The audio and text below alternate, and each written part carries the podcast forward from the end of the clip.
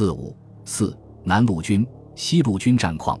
包围成都南关的侯宝斋所部民军于九月十六日前后陆续撤离省原，回师新津途中，在双流与清军反正的周鸿勋部会合。周鸿勋，郫县人，同盟会员，原为琼州巡防营书记。九月初，周鸿勋杀该营管带，率二百余人起义后，由琼州出动向新津方面活动，在双流县彭家场等处遭遇清军，发生激战。只是与侯宝斋相遇，侯、周两部于九月下旬合力攻占新津县城，拘囚了县知事彭锡圭，镇压了顽抗的清吏。从此，新津成为南路的重心。各方面向新津汇集的民军号称十万以上，统称南路军，公推侯宝斋为统领，周鸿勋为副统领。赵尔丰派陆军统制官朱庆澜和提督田振邦分率防军六营。新军一协进攻南路军。十月一日，这两支反革命军队从双流向新津进犯。次日，他们在花桥场会合，发动攻势。这时，周鸿勋正在琼州镇压反叛，闻讯赶回新津部署抵抗。新津是成都西南的门户，三面环水。南部民军采取了平江扼守的防御战术，将部队分为三线防守。第一线战士持刀矛潜伏河边草地，第二线是精锐部队持快枪散布于新津城外之宝子山，第三线则在山顶安设土炮多座。他们还沿河筑垒，随处设伏。新津河流水势本急，这时又值涨水季节，故水势已猛。清军几次设法过河进攻，都不得逞，而民军则不时出兵袭击，使敌人颇受困扰。相持到十月十一日，清军终于夺船过河，逼近新津城边。民军英勇抵抗，昼夜苦战，但城墙被敌炮轰毁，无险可守。次日，侯部携辎重出走洪雅。接着，周鸿勋也带队去琼州。十八日，侯宝斋在撤退途中被叛徒杨虎臣军需长刺杀。周鸿勋先则转战于川南一带，至十一月间，在贡井为滇军杀害。十月十三日，新津沦陷，受到了清军的洗劫，被害群众多至数万。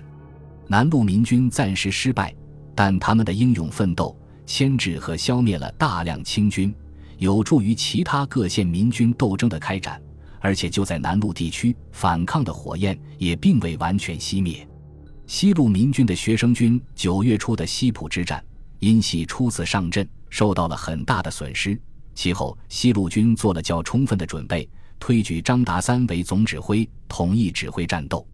他们根据情报得知新军一标和巡防军三营分两路来攻崇宁，张达三就将主力潜伏在崇宁北部天书桥、蒋家大林一带，并令前哨诈败以诱敌。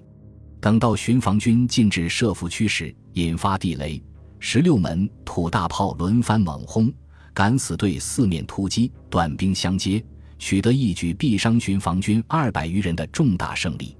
西路军又联合温江民军吴庆西部与重庆民军孙泽佩部配合南路民军作战，砍断了官方电报线，拦缴了清军武器，破坏了桥梁交通，有力地支援了新津保卫战。他们还联合藏族人民共同进行反清斗争，一起转战于郫县。崇宁、灌县等地屡与敌人以重创。另一支从川南崛起的部队是罗子洲领导的。罗子洲是同盟会员，雅安哥老会首领。当成都发生罢市时，他在雅安成立保路同志协会，集众千余人进驻曹家坝，建立民军大本营，杀了清军侦察员，记其起义。成都围城之后。赵尔丰曾急调护理川滇边务大臣傅华丰节制统帅的边防军、新军等各部一万余人来援成都，副部集结在清溪县，准备长驱直入省城。为了阻止副部东进，九月十九日，罗子洲便率民军数百人往攻营京，群众纷纷加入，一举占领了营京。援助营京之清防军全部投降。罗子洲既得降卒。兵力加强，同时来赴者日众，遂号称川南同志会水陆全军都督，并派兵扼住了通向成都的要道大象岭上的大关。九月二十日起，傅华峰出动部队数千，企图夺取大关，屡次仰攻冲锋，均不得逞。自是民军凭高抵御，与清军相持四十日，使清军不能越过大关一步。在大关相持的同时，罗子洲又会合各县民军于十月六日围攻雅安城，清军必城困守，不敢出战。有新降民军的少官私率所部前往大关，扬言协防，实则叛变。到达大关后，纵火焚关，攻杀民军。十月二十九日，大关陷落。围攻雅安的各部民军闻大关失守，于十月三十日解围，分路撤退。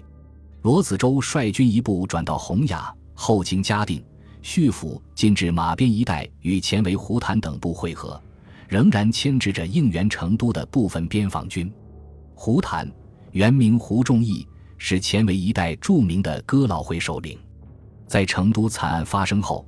他拉起了一支民军，在前围嘉定地区进行斗争。进入十月以后，川南一带成了民军与清军战斗的主要战场。东路民军王天杰、龙明建、范谢，南路民军周鸿勋，从雅安南下的罗子洲各部都曾先后转战到了川南地区。这是七月上旬新津会议上进攻川东南、占领富庶地区战略决策的具体实行。端方对各路民军这一行动是有些认识的，他认为匪徒若以少数牵制城内官军，而以多数沿江下窜，则全川将为震动，因此急速调集叙府巡防营朱登五部、江安巡防营徐府陈部以及元川前军新军一营、巡防两营来加强嘉定、梅州、清沈等地区的反革命军事力量。十月二日。朱登五部刚到监围，就受到一支四千余人的民军部队的打击，朱部惊魂未定。第二天，嘉定就被胡谭的民军五千人攻占了。胡部武器装备很差，大多数战士用的还是土台炮、鸟枪、刀矛之类，很少后膛枪。但他们勇敢善战，采用了军多击毙，军过则起，军弱则接仗的比较灵活的战术，因此屡获胜利。胡谭占领嘉定后，积极配合兄弟部队进攻在前为待援之官军，并号召同、梁、雅、周三边民军牵制诸军。这时，端方采用力争上游，即以固下游门户的办法，命令诸军游监为归家定，前军游叙府归监为徐军复游卢周固叙府。但到了十月二十二日。朱登五部反被围困在前围，叙府也被民军占领。除上述东南西各路的情况外，北路也不平静，那里的革命人民也沸腾起来了。如共进会员吴从周、张亚南等于十月二十七日率领起义军数百人攻下垫江县城，至十一月二十一日占领广安县城。